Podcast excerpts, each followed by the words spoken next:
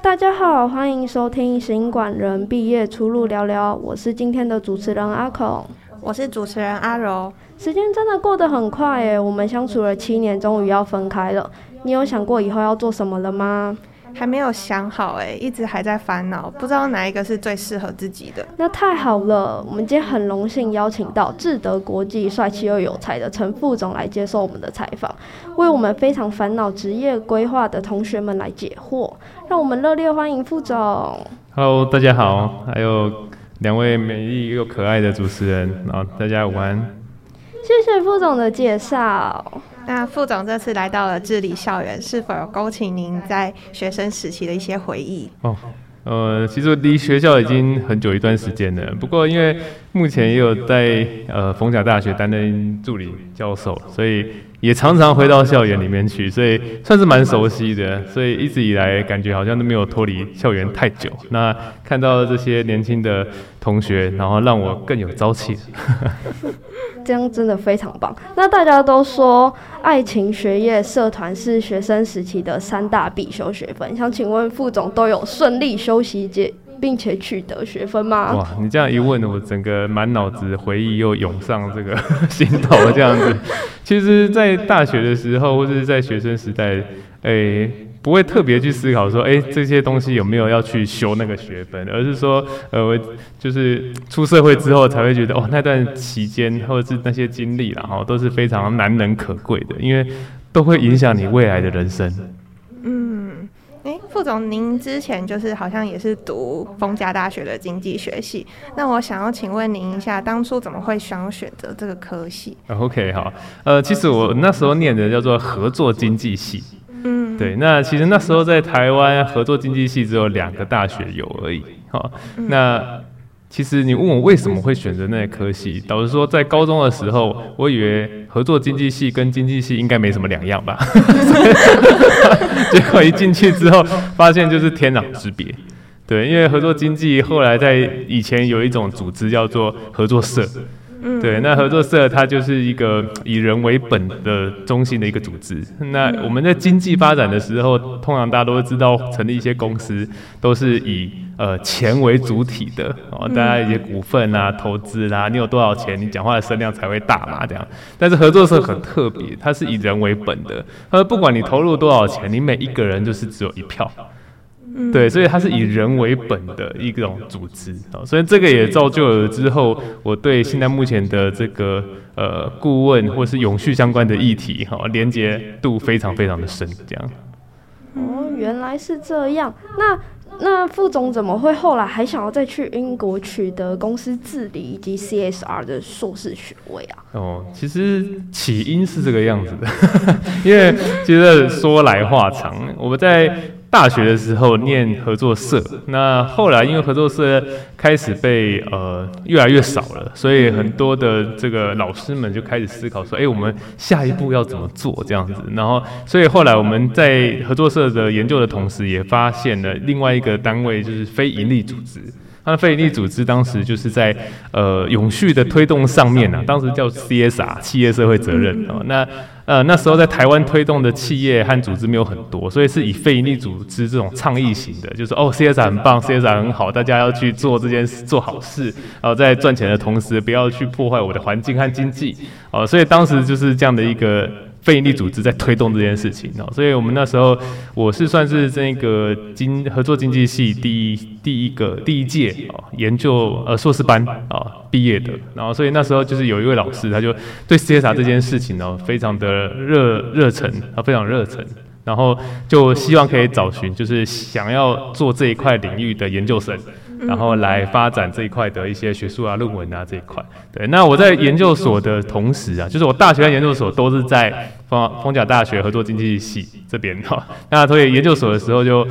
开始阅阅读这方面的资讯。那这些发现，在台湾的这个那时候大概十几年前吧，啊，那这个资讯非常的少。连论文大概不到一百篇哦，很少很少。然后呃，研究很少，所以后来我大部分都是看一些国际相关的一些期刊论文研究这一块。后来就觉得，哎，台湾这一块的发展其实呃，能够获得的资讯其实相对来说比较少一点。当时啊，哦，那那所以我就想说，那我是希望说。再念一个硕士，可以到国，当然一方面可以享受生活嘛，不一样的国际的国外的这些生活，然后去享受生活，去体验一下他们风俗民情，然后甚至也去去当地看一下这些欧洲国家怎么去实行永续的行动。哦，这直接要去看才知道，因为看一些呃影片啊、照片啊，或是媒体报道，其实你没有办法去感受。所以我那时候就去感受的同时，也去念一个硕士。那硕士的过程当中，其实呃充实蛮多这方面的知识和观念。哦，所以这个还蛮有助于我未来的职涯的发展。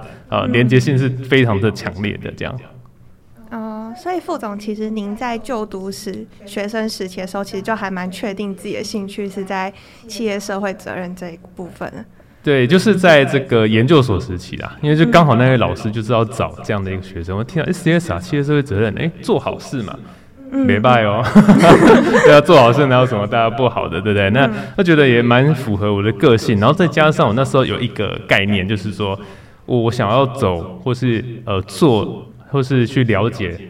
现在目前比较少人了解的地方，嗯，哦，所以当时 CSR 确实就没有人，嗯，比较没有人在讨论，哦，那当时也确实是一个未知领域的一个恐惧，通常那个学生时期都会有，因为也不知道念这个干嘛，啊，那那有些呃，像我的父母亲，啊，一开始听到我念这个，他一开始担心说未来有饭吃吗？啊，这些做公益的哈，做捐钱的，难道要去？去去去，不知道什么样的组织才有办法去做这件事情哦。那当然一直，因为我觉得那个是一个趋势哦，因为大家对于在企业赚钱的过程当中，真的造成了很多环境和负面的影响，这新闻报道都有。那其实很多东西都是为了要赚钱啊，为了要经济发展。那但是有道德、有良知的经济发展是被允许的，没有问题。但是就是很多企业就是赚钱的时候，它就是经不起那个低价的诱惑。哦，或是高额利润的诱惑，然后就会去走偏，哦，所以我们就发现说，哎，但是这个东西确实是要更多的企业去了解、去认知到这件事情的重要性。那也确实啊，因为这几年，呃，应该说这十几年来，我们的资讯的发达的程度越来越高，然后越来越透明了，所以以前企业做的那些事情啊。通常都是在不透明的时代，他可以这样子做。嗯嗯。但是现在大家，你看现在有 podcast 的，还有社群媒体，然后大家人手一机，哦，看到什么事情都拍一张、拍一个照片就上网了，哦，所以已经很没有办法，企业再去隐瞒一些事情。啊，所以他那些呃走这些偏门的然后赚钱的方法哈，基本上就会被大家很快的挖掘出来，然后就会被去探讨哦，或者是去做一个抵制的动作啊。所以那时候我就觉得这个本来就是应该要做的事情啊，为什么要去讨论要不要做企业社会责任？就是这种这种事情不是本来就应该要做的，对我的那时候的概念本来就应该要做。后来觉得说，哇，那呃就去英国去了解到底人家的本来就要做，跟我们的本来就要做有什么不一样。对，哦，后来发现啊，其实在，在在像德国哈，我们在讲 CSR 的时候，那时候他们那时候就没有在讨论什么 CSR，为什么要做 CSR，根本没有在讨论要不要做 CSR。因为就像各位，呃，早上起来不会讨论跟你父母亲讨论，哎，我们要不要刷牙？应该不会吧？他们已经融入在这个里面了，是就是本来就要做的事情，为什么还要讨论要做还是不要做？这他们他们觉得很奇怪哦，所以就是去感受到这些事情回来之后，就会有更大的这个呃决定呢，就是为了想要走这一个这样。嗯，那副总可以请您稍微简单的介绍一下您的工作内容吗？嗯好啊，没呃，我现在工作内容就是会接触庞大的呃企业的永续的部门的人员，啊、然后甚至也会接触到很多企业的高层，啊、比如说董事长或者是总经理的。那我觉得，其实在我刚出社会的时候，大概二十几岁的时候，呃，从英国回来，其实那时候我从英国回来大概也才二十七岁。那我进入到这个顾问领域、永续的领域，其实现在很多的企业都是要。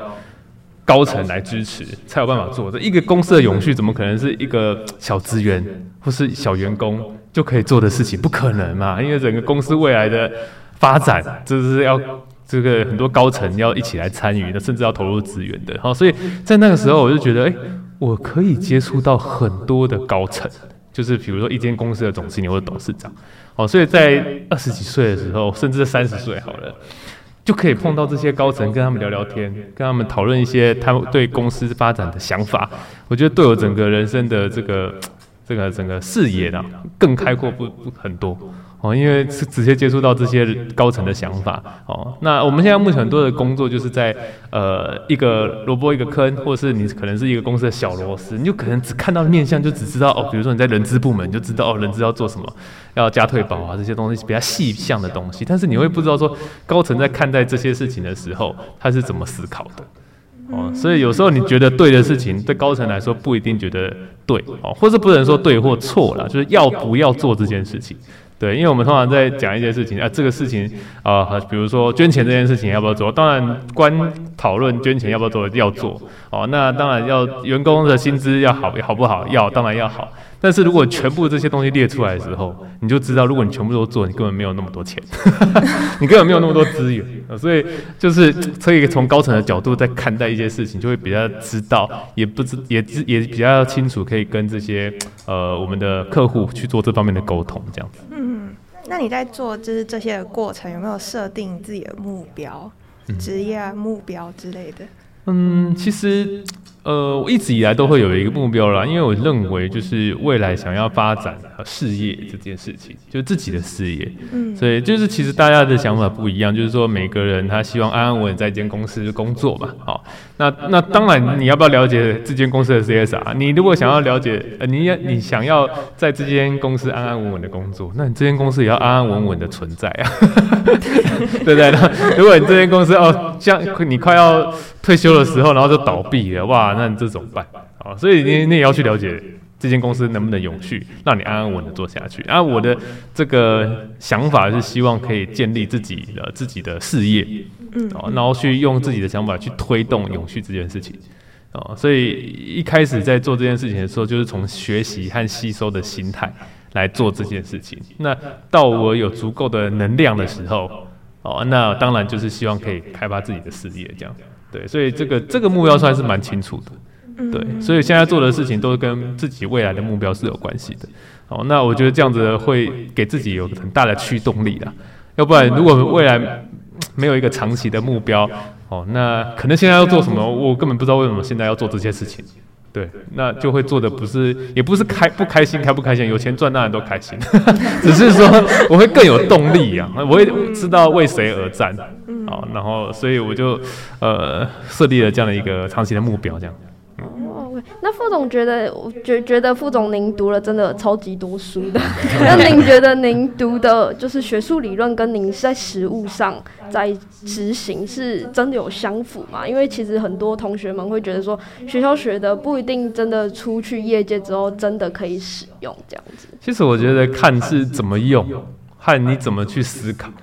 比如说我们在高中的时候啊，呃。一直在念很多的数学啊、微积分啊、统计啦、三角函数啦 这些东西，我相信各位应该很大概九成九的人现在都没有用到。哦，那当然，你如果你走这一块数学老师相关的，你才会去用到，或者你是科学家还是怎么样，太空人哈、哦。那可是大部分人没会没有用到，你会觉得说、啊、好像这个东西没有用。但是我觉得我的想法并不是它没有用，而是说它就是在训练你的头脑的思考。其实这些东西都已经记忆到这个头脑的细胞里面去了。对，你以前很痛苦的在算这些东西，没错，未来都不会用到。可是问题在你在之前在算的过程，已经在开发你的脑袋的很多的细胞，去呃，现在你的思维模式跟你以前学的一定都有关系，只是你不知道而已。所以呃，你们问我说，哎，那是不是有直接的关系？有可能大部分是没有直接的关系，因为我老实说，很多的经验会是在呃。就是做顾问这个角色之后，大概百分之九十以上的知识都是工作之后学习到的，我只能这样讲。但是，呃，这个学呃这个呃，我怎么样进入到这个领域，却是学校可以带给我的。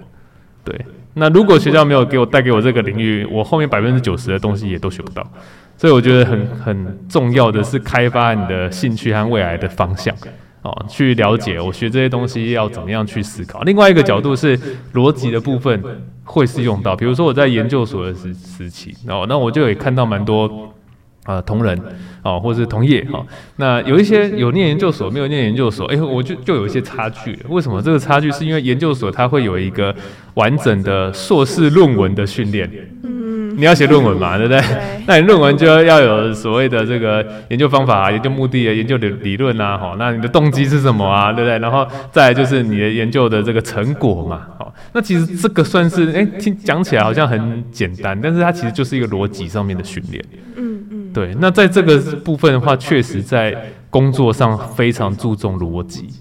对，那所以如果你说有在学校的学到东西，有没有跟呃未来去做连接？我我觉得连接度是没有很高，但是很重要。哎，没有很高，但是很重要。等于是打基底的意思啊，你没有没有打好，你不能前往下一关啊。对，没错，对，所以其实，在学校里面学都不会白费。呃，应该说，在人生中所学习到的东西都不会白费。嗯。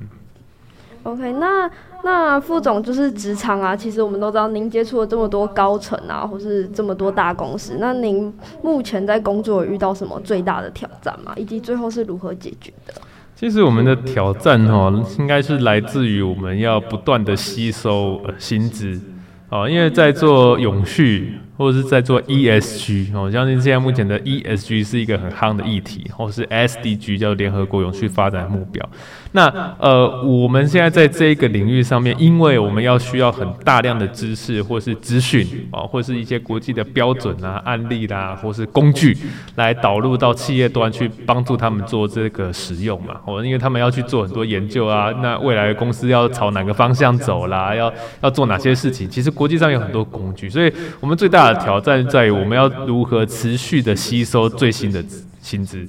好，然后如何去了解最新的永续的工具？好，所以大家觉得啊，工工作之后好像就脱离学校，脱离苦海了，就是不用再学习东西了。哦，不是哦，我们在 就是在这个领域，其实会一直不断的要学习和吸收。但是我觉得很大的不同哦，就像今天刚好有个面试这样子，然后觉得很大的不同就是在学校的时候，有时候同学会不知道我们学这些东西要做什么。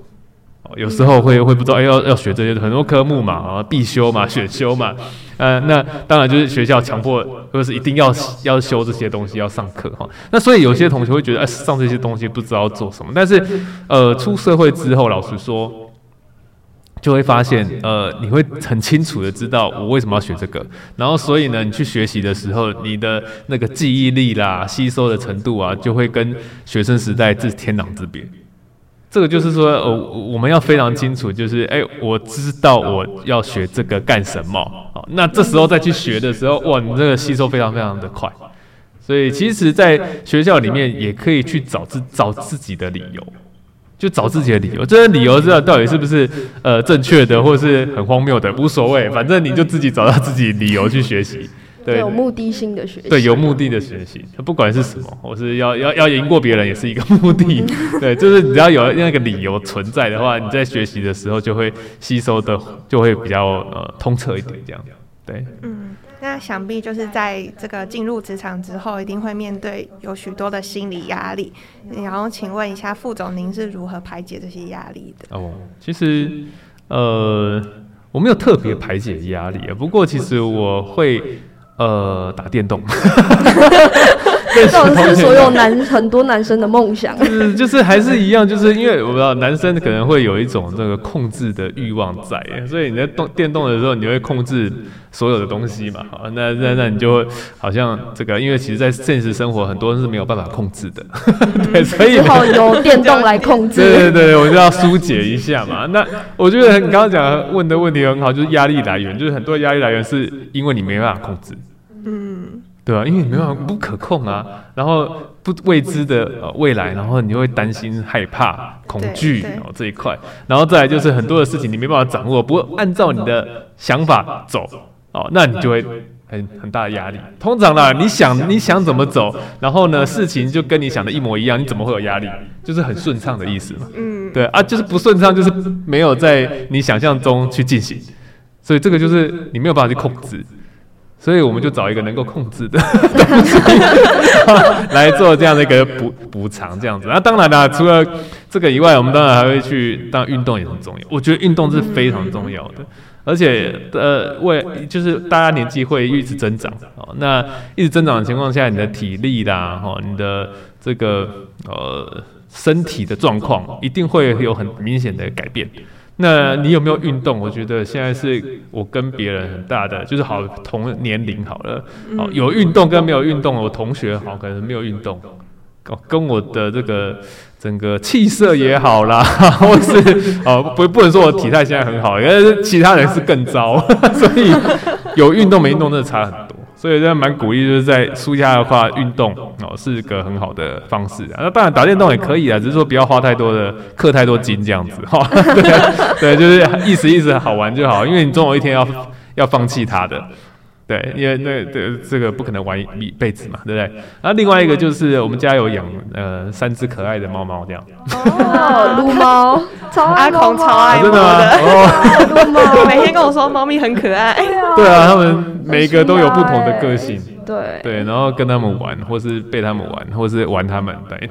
应该是被他们玩比较多。对，大部分是被他们玩比较多啦。对啊，就是要要要，因为有三只哦，所以三只都不同的个性。对，然后。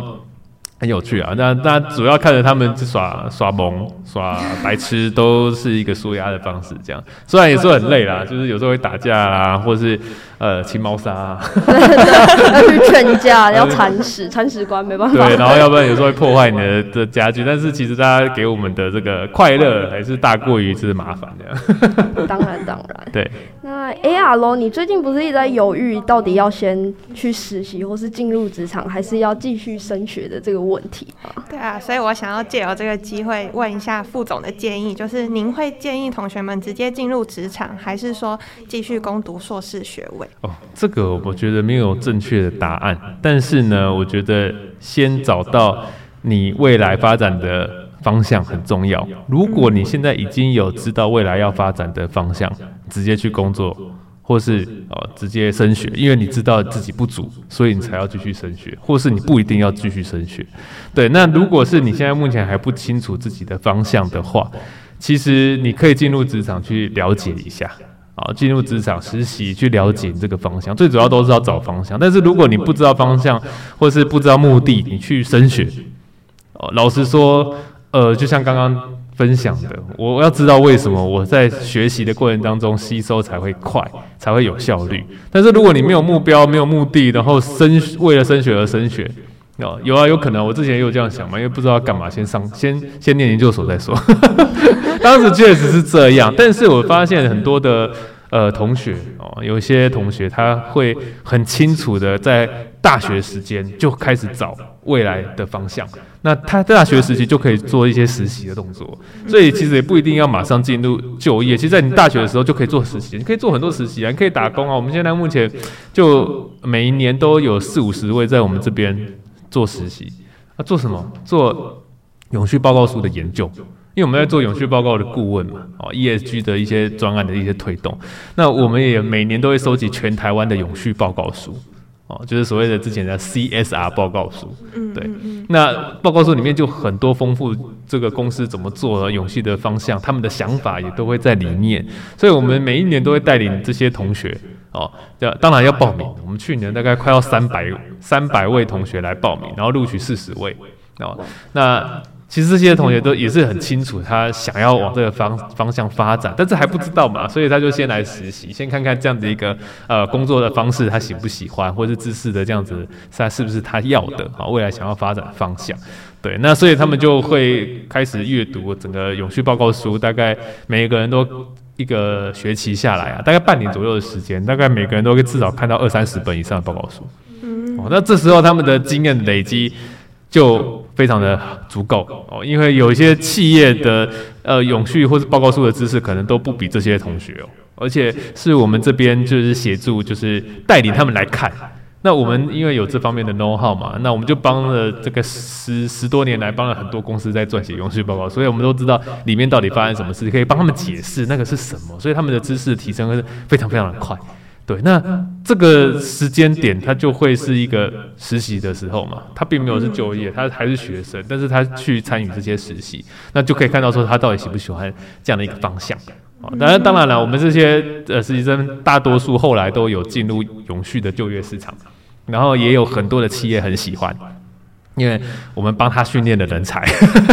要进到企业再重新训练，他们会很多的企业不知道怎么训练。哦，或是不知道有哪些知识是这些呃新进的 CSR 的人才好了，或是新进的同仁会需要的。那我们这边因为有长期的经验，所以我们已经帮他们训练好呃永续相关的人才了。对，所以很多同学都会来参与这样的一个实习的机会，所以我也还蛮推荐呐。就是呃，如果你还不清楚自己未来的方向，尽量去实习哦。那再来就是你现在是刚刚的问题是你在这个时间点你要继续升学，还是要就业？哦，那我觉得如果你还是没有自己的方向的话，可以先行就业。我觉得，我觉得那或是因为其实目的都目的都一样，目标都是一样的。如果你升学，你很清楚，比如说你有碰到一个很好的老师。他可以带领你去找这个方向，哦，但你当然可以去升学，啊，那但是如果你没有的话，哦，或是你不知道为什么而升学的话，那建议你可以先去思考，那你可以去了解哪些工作性质，哦，你比较喜欢，然后再来，你了解到这些工作性质的时候，你想要往这个方向发展的时候，你发现有哪些东西知识的不足，你再去升学，哦，那这样子就你的那个吸收的动力就会很很强啊，这样子，嗯。嗯。听完副总的建议，真的觉得确立目标其实是还蛮重要的。嗯、那假如是因为听起来副总感觉比较建议学生就是先进入职场或是做实习的这块，那您会推荐学生就是同学们会先做好哪一些的准备，或是哪些需要特别的注意呢？嗯，其实我我刚刚的建议应该是说先找到目标，自己的目标，对，先找到目标。那如果你升学可以找到目标，你就升学。对，那如果你升学没有办法找到目标，那我建议可以先去职场，好训练一下，了解一下职场到底要什么，你再去学那个会比较快一点，这样子。所以我我的建议嘛，我的建议其实，呃，多多跟长辈们交流，哦，或者你有想你的兴趣是什么哦，因为我觉得最难能可贵的是你未来的工作跟你的兴趣结合。哦，很多人都是说啊，一开始找呃，就是钱多的事情做哦。但是呢，你要想未来十年、二十年、三十年，你在这些的这个情况下，虽然现在目前的钱起薪好了，钱比较多，但是呢，你你不可能用这个起薪去养活自己未来二三十年。但是如果你的兴趣跟你的工作结合的话，你会。啊、哦，当然不是百分之百啦，但是几率很高，会发展的越来越好，越来越好。那你未来的薪资跟现在的那个，你看一些哦比较很很厉害的产业好了，它的薪资起薪可能很高，可是呢，你你并没有兴趣的话，你不可能做得越来越好的，对，不会不会不走的不长久，对对对，而且会很痛苦，那心理压力会很大。这个我就觉得有一个我自己的一个理论呢、啊，就是就是金钱牢房。哦，之前牢房的时候，就是因为这个薪水很诱人，所以他把你关起来，因为你离不开他，但是你又很痛恨这个工作，可是你又离不开他，那、怎么办？很矛盾，你知道吗？很矛盾。所以我觉得一开始就是要找自己有兴趣的工作，但是当然是未来可能要要养活自己的工作了，哦，不能那个兴趣哦，那个可能只有一个月一两千块钱，那也不行。当然你要养活自己的工作也很重要，这样。哦嗯、哦听完副总的分享，真的收获非常多。无论是在就学还是职涯规划上，都有更多的启发。想必阿柔你也是吧？没错，听完之后让我有了新的领悟，对于未来的规划也减少很多的彷徨和迷茫。谢谢副总今天给我们这么多实用的建议。最后想请您用一句话总结给准毕业生的建议。好，诶、欸，在这个句话以前，要先跟各位分享，因为现在目前呃全球的。趋势或是企业的压力哈，都跟气候变迁有关哦，或是跟我的工作有关。因为我应应该不是说自自吹自擂啦，就是说，因为我们看到了很多未来企业的压力，所以未来的那个同学们，不管去哪一个产业工作，一定都会碰到永续。都会碰到 ESG，都会碰到气候变迁的问题啊、哦。那或是你的品牌上面是不是可以跟绿色、低碳做一些结合？包含我们前几天哦，就是有这个呃政府有规定，诶，未来你们喝饮料啊都不能用塑胶杯了呃，大家有听好像台北市开始对对，然后都不能有塑胶杯了。然后那这个就是未来的这个世界和消费形态会做很大的一个改变。好，那也很好玩的分享说，我昨天哦就就看到有一间哦饮料店，哦这个就可以达到一个提醒，就是说有一个饮料店，因为诶在下个月吧，哦就是会这个呃塑胶杯不能用了，所以这个饮料店呢做了一件事情，它大特价。大特价，哦，那特价什么呢？就是塑，只要是塑胶杯的饮料折十块，因为他要把库存给消掉。对对，没错。那你如果站在一个环保人士，会不会傻眼？当然了，这变变相操作啊！人家就在讲不要用塑胶杯了，你还用大特价，赶快叫人家用塑胶杯。那当然，这个就是刚刚特别讲到，企业要赚钱嘛。所以他不想要承担这个成本，所以他赶快消消掉，对他来说是最好的。所以这个又是一个血淋淋的案例，就是为了赚钱而对环境造成冲击。对，所以未来有有这个 sense 还没这个 sense 的企业，就可以取决于你会不会呃生存在这个世界上。所以这个企业如果今天呢，我不是永兴人士，我现在相信有很多的同学哦，拍照打卡上传。然后我不知道现在还有没有用迪卡 什么的，然后去或者 PTT 就做宣传，这个企业就完蛋了，对不对？就会很大的风险。所以有没有这个企业了不了解永续这件事情，对对，他未来经营是很大的关系。所以我最后的一句话是要带给各位，就是未来只要跟永续相关的工作，你就不会没有饭吃。嗯，这样。哦，OK，非常谢谢副总在百忙之中抽空来接受我们的访问。命运掌握在自己手里，命运的好坏由自己去创造。希望每一位准毕业生都能找到自己的目标，努力向前。谢谢大家的收听，我们下次见，拜拜。谢谢。